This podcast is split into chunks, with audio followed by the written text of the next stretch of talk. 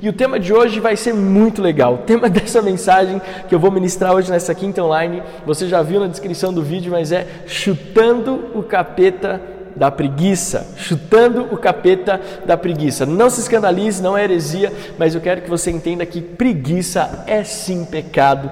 Preguiça afasta sim você dos propósitos de Deus para a sua vida. E nós vamos chutar essa, essa preguiça para longe da nossa vida em nome de Jesus. Então o tema de hoje é chutando o capeta da preguiça. Você já sabe a hashtag aí, chutando o capeta da preguiça. Nós vamos quero convidar você a compartilhar muito hoje. Fala bastante aqui no chat para que a gente possa interagir em nome de Jesus.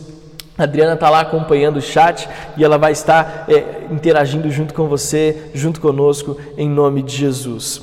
Vamos lá então com o tema dessa mensagem. Eu quero trazer aqui para você, antes de começar, um pano de fundo. Por que, que nós estamos falando sobre isso? Porque nós já estamos há quatro meses sendo impulsionados a ficarmos em casas, a nos isolarmos é, de outras pessoas, esse distanciamento social. Fique em casa, fique em casa, fique em casa. E muitas pessoas sim ficaram em casa, boa parte da igreja conseguiu ficar em casa, outros estão trabalhando desde sempre em escalas alternadas. Mas o que, que isso me preocupa? Porque essa questão de ficarmos em casa, essa questão de estarmos um pouco mais distantes é, uns dos outros ou longe dos nossos afazeres cotidianos, vai gerando dentro de nós uma passividade, uma moleza, uma morosidade. Então, pensando nisso, o Espírito Santo me alertou: prega essa mensagem, traz para eles o que eu penso a respeito dessa preguiça que às vezes, meio que automaticamente, nós vamos aceitando para nós, que nós vamos aceitando é, para a nossa vida e para a nossa realidade cotidiana. Então, preste atenção. Nós precisamos vencer a passividade. Essa passividade que foi quase que colocada é, no nosso colo com essa questão é, do coronavírus, do, do, do, ficar em casa, do isolamento. Então eu quero que você se atente àquilo que o Espírito Santo quer falar ao seu coração em nome de Jesus. Então, uma vez falando esse pano de fundo, eu quero convidar você a ficar de pé e eu quero orar com você antes de começarmos essa palavra poderosa em nome de Jesus. Pai, muito obrigado por esta noite, obrigado por esta oportunidade de alcançarmos corações, Pai amado, por meio do, da internet, com a pregação da Tua palavra. Obrigado por fazermos parte da Igreja Metodista Renovada na Serra da Cantareira. Obrigado pela seriedade com a qual a nossa igreja tem levado o Evangelho e cuidado das coisas do Senhor como mordomos fiéis daquilo que o Senhor nos deu. Pai, que nessa noite o teu Espírito Santo possa tomar a nossa vida, alcançar cada casa que está com a televisão ligada, que está com o celular, o computador ou o tablet, acessando a esta mensagem agora na nossa quinta online. Deus, que o teu Espírito Santo possa ministrar profundamente ao nosso coração, abrir os nossos olhos e nos conduzir a um tempo de vitória, nos livrando, Senhor, de toda passividade, de toda preguiça, em nome de Jesus. Amém. Aplauda o Senhor aí na sua casa e aí você pode se assentar em nome de Jesus. Queridos, eu quero começar essa mensagem dizendo para você o que, que eu como o dicionário define a palavra preguiça ou preguiça. O significado é, da palavra preguiça, segundo o dicionário, é pouca disposição ao trabalho, aversão ao trabalho, inação, mandrice, demora ou lentidão em fazer qualquer coisa, indolência, moleza, morosidade, negligência. Pouca disposição ao trabalho, aversão ao trabalho, demora ou lentidão em fazer qualquer coisa, indolência, moleza ou negligência. Essa mensagem é, e o tema, talvez você esteja perguntando, pastor, de onde saiu esse tema, chutando o capeta da preguiça? Esse tema fez parte de uma série de mensagens que eu ministrei alguns anos atrás, quando eu era pastor de jovens, chutando o capeta. E tinham várias, várias, foram várias, várias mensagens da série chutando o capeta. E foi uma série que eu ministrei no final do ano e era tanta, tanta mensagem assim, chutando o capeta da preguiça, chutando o capeta do pecado, chutando, ixi, chutamos o capeta para todo lado.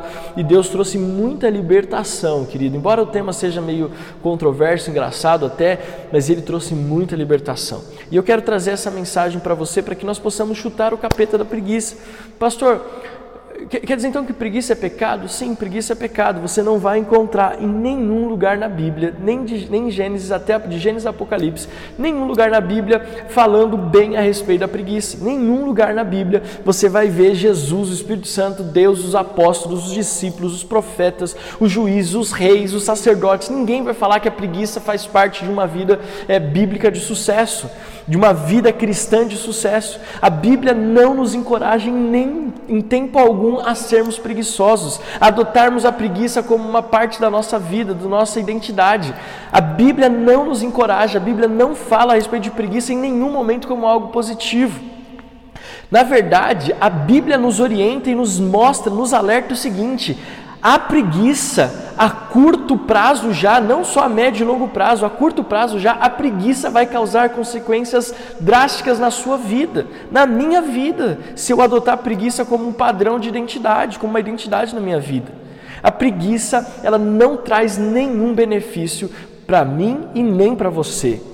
A preguiça causa, pelo contrário, causa danos, a preguiça causa estragos em muitas áreas da nossa vida, aliás, em todas as áreas da nossa vida. E hoje eu vou me concentrar em falar em duas áreas: a preguiça na área física e a preguiça espiritual. Quais são as consequências de adotarmos isso como um padrão na nossa vida? Nós não podemos aceitar a preguiça, nós precisamos chutar para bem longe da nossa vida, chutar a preguiça para bem longe da nossa vida. Preste atenção nisso. A preguiça ela é destrutiva, a preguiça ela nos destrói, ela nos consome e nos impede de viver os sonhos de Deus. Em uma, da, uma das áreas que a preguiça mais destrói a vida do homem e da mulher é nos sonhos, por exemplo. Pessoas preguiçosas, elas até sonham, mas elas não fazem nada, ou elas não trabalham, elas não, não se, se direcionam à conquista dos sonhos. Não estou falando que você tem que conquistar tudo na força do seu braço, o que eu estou falando é que se você tem sonhos, você não pode ter preguiça de se mover em direção aos sonhos. Veja, eu já falei isso muitas vezes. Deus se apresentou para Josué e falou: Josué, já entreguei Jericó, o seu rei e os seus valentes nas suas mãos. Mas Deus deu uma direção expressa para Josué: vocês vão ter que rodear a cidade por sete dias, no sétimo dia, sete vezes, tocar a trombeta, subir no, no muro que vai cair diante de cada, cada um sobe diante de si. Ou seja, vocês, eu já dei a conquista, a vitória já é sua, mas vocês vão ter que agir. E o problema é que a preguiça rouba a nossa ação. Veja, preguiça é aversão ao trabalho, lentidão, passividade, morosidade, negligência. Nós precisamos entender que a preguiça não pode tomar conta da nossa vida. Eu falo isso porque eu percebo que nos últimos anos a preguiça veio tomando um espaço na, na, vida das pessoas, principalmente dos adolescentes, dos jovens e os adultos. Eu vou falar com os adultos um pouquinho mais para frente. Mas nós temos muitos adolescentes da nossa célula Teens e muitos jovens que estão nos assistindo também na Quinta Online. Preste atenção, a preguiça não é algo bom. Em nenhum lugar a preguiça é pecado. A preguiça nos rouba aquilo que Deus quer fazer na nossa vida. Então eu vejo que ultimamente as pessoas estão adotando a preguiça como uma qualidade como algo bom. Ah, eu vou curtir uma preguiça. Não, você pode curtir um descanso, porque a Bíblia fala que tem, não descansar é pecado. Deus fez tudo em seis dias e descansou no sétimo. Descansar faz parte da vida cristã, da vida do ser humano. Biblicamente falando, Deus nos instruiu a descansar, mas não a curtir preguiça. Curtir preguiça traz um lado cute, fofo, cool, né? Da, da, da, preguiça que não é realidade, que não é bíblico. A preguiça não tem nada de bom nela, não tem nada de fofinho na preguiça, não tem nada de engraçado na preguiça. A preguiça, ela é algo destrutivo na vida de qualquer pessoa, do mais novo ao mais maduro. A preguiça não tem nada de fofinho nela. A preguiça ela foi colocada pelo diabo para roubar a minha vida e a sua vida, roubar os propósitos de Deus para a minha vida e para a sua vida. Então, eu quero falar sobre duas áreas: a preguiça na nossa vida física, que envolve aquilo que nós fazemos secularmente, e a preguiça espiritual. Falando primeiro sobre preguiça física. Provérbios 21, 25 diz: O preguiçoso morre desejando, porque as suas mãos se recusam a trabalhar. Eu conheço uma expressão que meu pai falava e o apóstolo Joel usa muito, que é braço curto.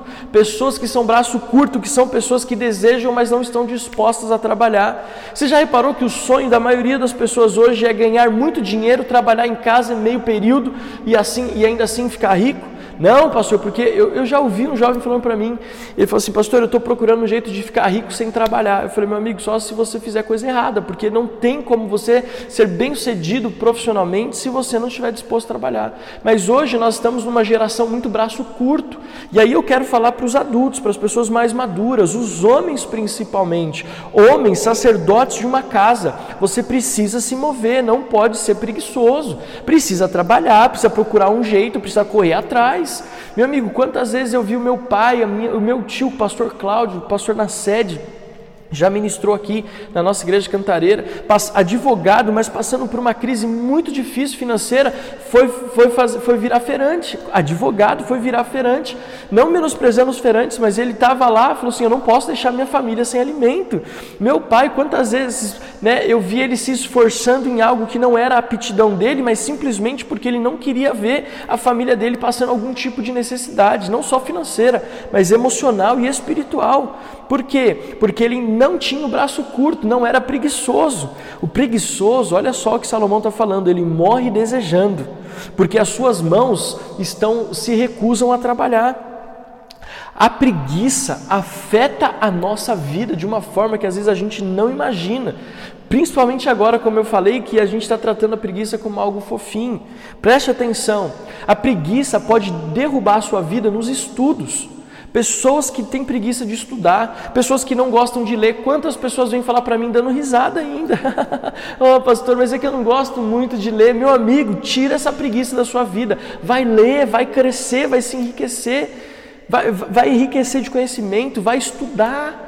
Pessoas que têm preguiça de estudar, passam só raspando nas notas. Não, seja o melhor aluno, seja a melhor aluna. Estou falando aqui principalmente para os nossos adolescentes e jovens. Estudem, dediquem-se. Se você é adolescente, agora é hora de você estudar. Não é hora de namorar, não é hora de pensar em crush. Agora é hora de você estudar. Estudar um idioma, estudar um curso, fazer um curso técnico, procurar conhecer qual é a profissão que você quer exercer na sua vida, qual é a profissão que Deus quer te usar como missionário.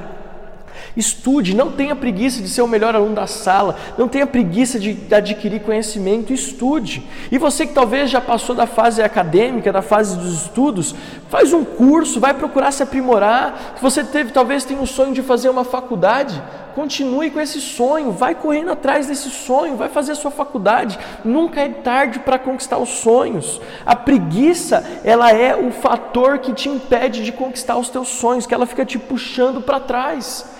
Então, os estudos, tenha ânimo para estudar. Segundo, a preguiça rouba a nossa vida profissional. Quantas pessoas têm mentalidade de peão, mentalidade de escravo?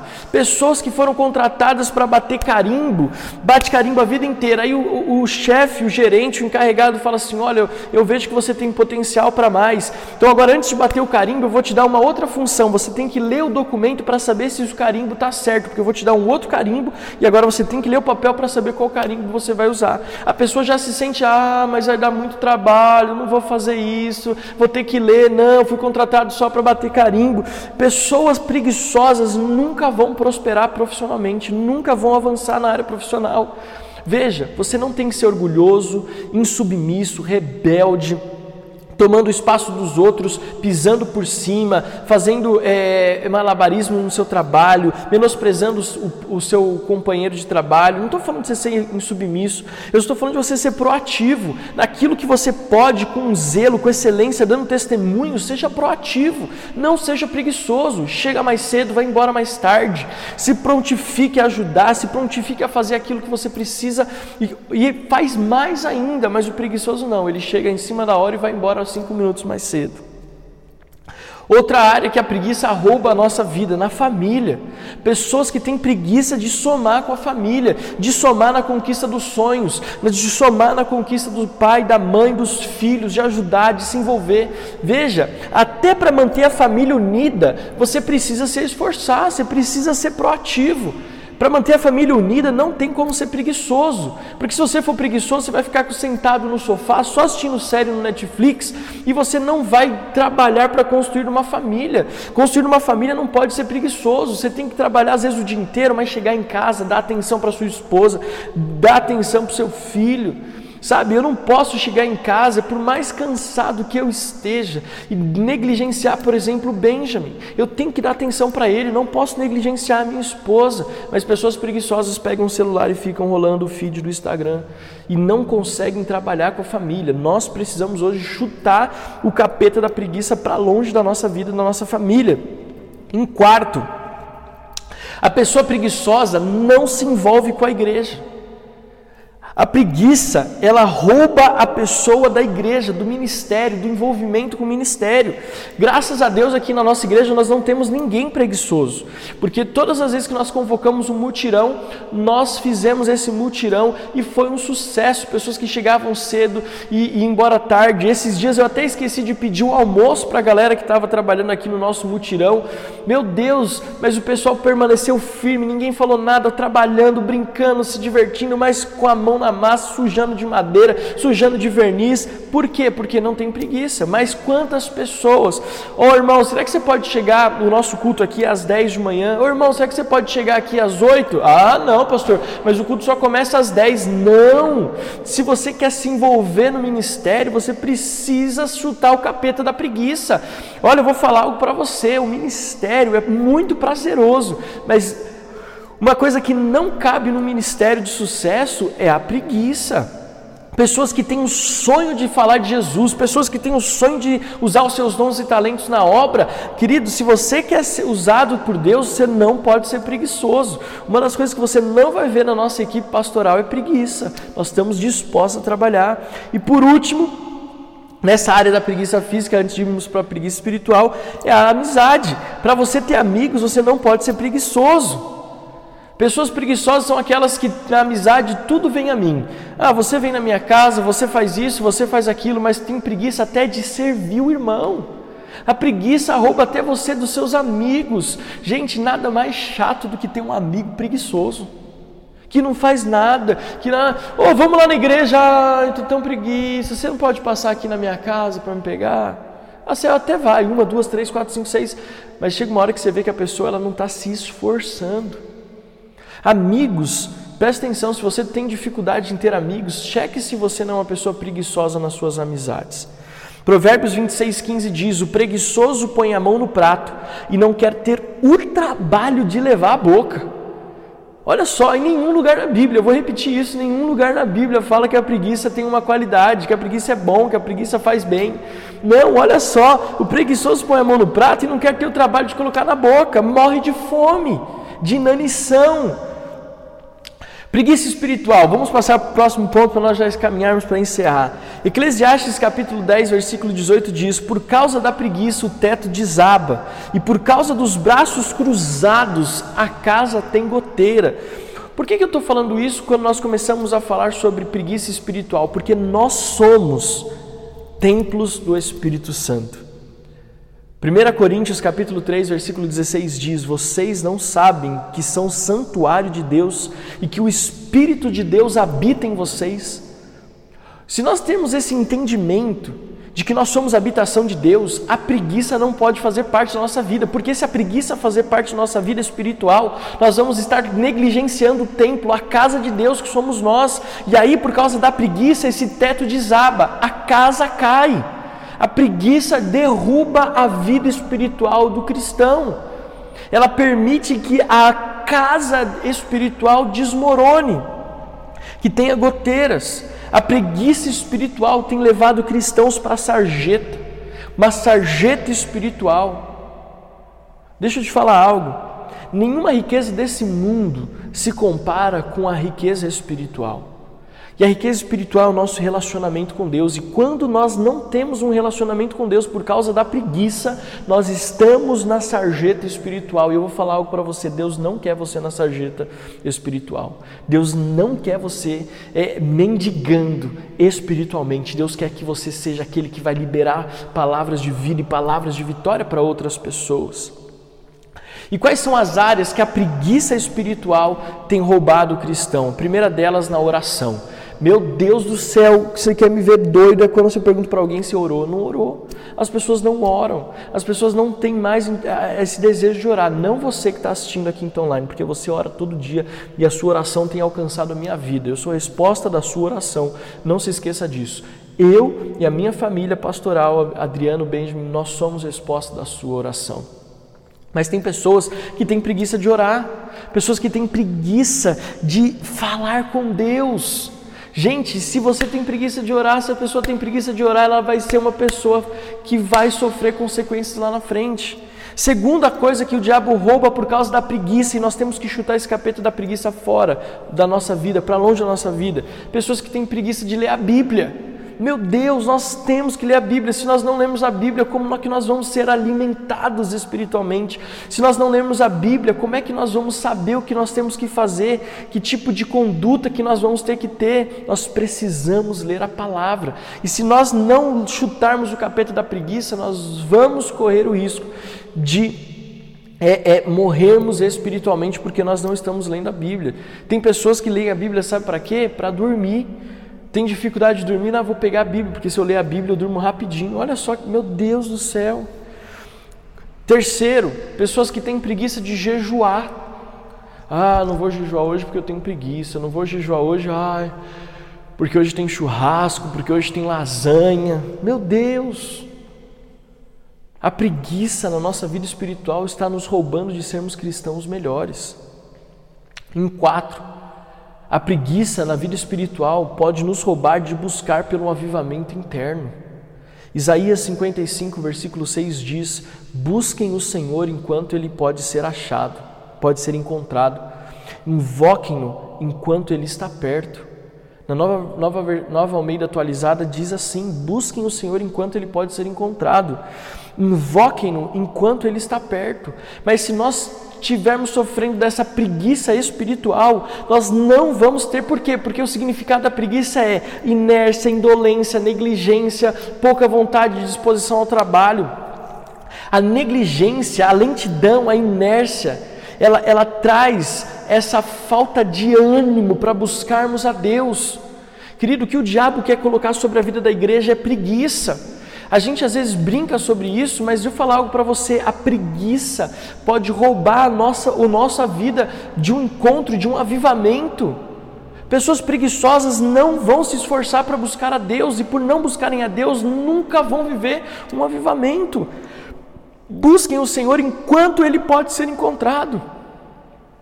Em quinto lugar, a preguiça pode nos tornar negligentes, olha só, negligentes com aquilo que Deus colocou em nossas mãos.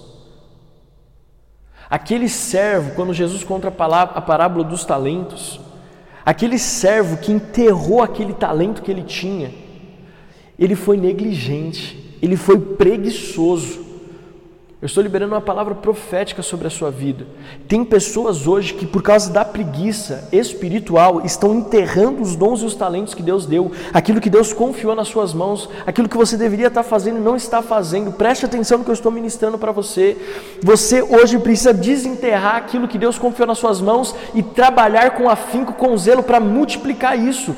Porque se você continuar, se nós continuarmos com essa preguiça espiritual, quando Ele voltar, Ele vai olhar para mim para você e vai dizer assim, servo mau, negligente, servo infiel, nós precisamos tomar cuidado, nós precisamos prestar atenção. Espiritualmente, nós não podemos ser preguiçosos. Provérbios 22, 13. O preguiçoso diz: Um leão está lá fora, serei morto no meio da rua. Um preguiçoso diz: O leão está lá fora, mas ele tem tanta preguiça de uma guerra espiritual que ele não vai fazer nada. Ele olha assim: ah, quer saber? É mais fácil eu me entregar do que eu lutar contra esse leão. E aí nós vemos muitos cristãos sendo devorados pela preguiça, sendo devorados pelo diabo. Por meio da preguiça, porque não estão dispostos a lutar a guerra espiritual, para enfrentar as batalhas espirituais. A preguiça nos rouba da intercessão, a preguiça nos rouba das batalhas espirituais, a preguiça nos rouba de uma vida espiritual ativa, atuante, cheia de milagres, sinais e maravilhas. Não seja preguiçoso em nenhuma área da sua vida, mas principalmente na sua vida espiritual. Eu quero aqui declarar que hoje nós vamos chutar para longe da nossa vida esse capeta da preguiça. E nós não vamos mais ser roubados em nenhuma área da nossa vida por conta da nossa passividade, por conta da nossa morosidade, por conta da nossa falta de disposição a trabalhar e enfrentar aquilo que está à nossa frente. Eu quero convidar você agora a ficar de pé aí na sua casa. Nós vamos orar por, esse, por essa libertação. Nós vamos orar para que o Senhor traga essa libertação sobre a nossa vida. Querido, nós estamos aqui no templo da Igreja Metodista Renovada na Serra da Cantareira, no nosso lugar de culto. No nosso lugar de culto.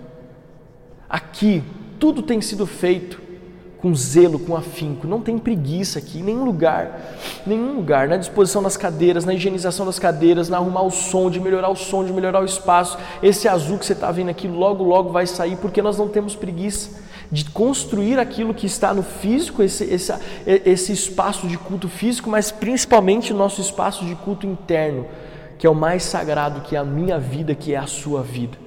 Nós precisamos chutar para longe da nossa vida essa preguiça. E aqui eu quero ser ousado. Se você tem coragem, e olha, você está na sua casa, com a sua família, no seu ambiente mais íntimo, se você precisa, você entende que você precisa de libertação nessa área da sua vida, de preguiça, eu quero que você corajosamente levante a sua mão. Levante a sua mão direita. Depois de levantar a sua mão direita, como sinal, eu preciso dessa libertação, eu preciso chutar esse capeta para longe da minha vida. Essa mesma mão direita você vai colocar ela no seu coração. E nós vamos orar agora. Feche os teus olhos aí na sua casa. Você que precisa dessa oração.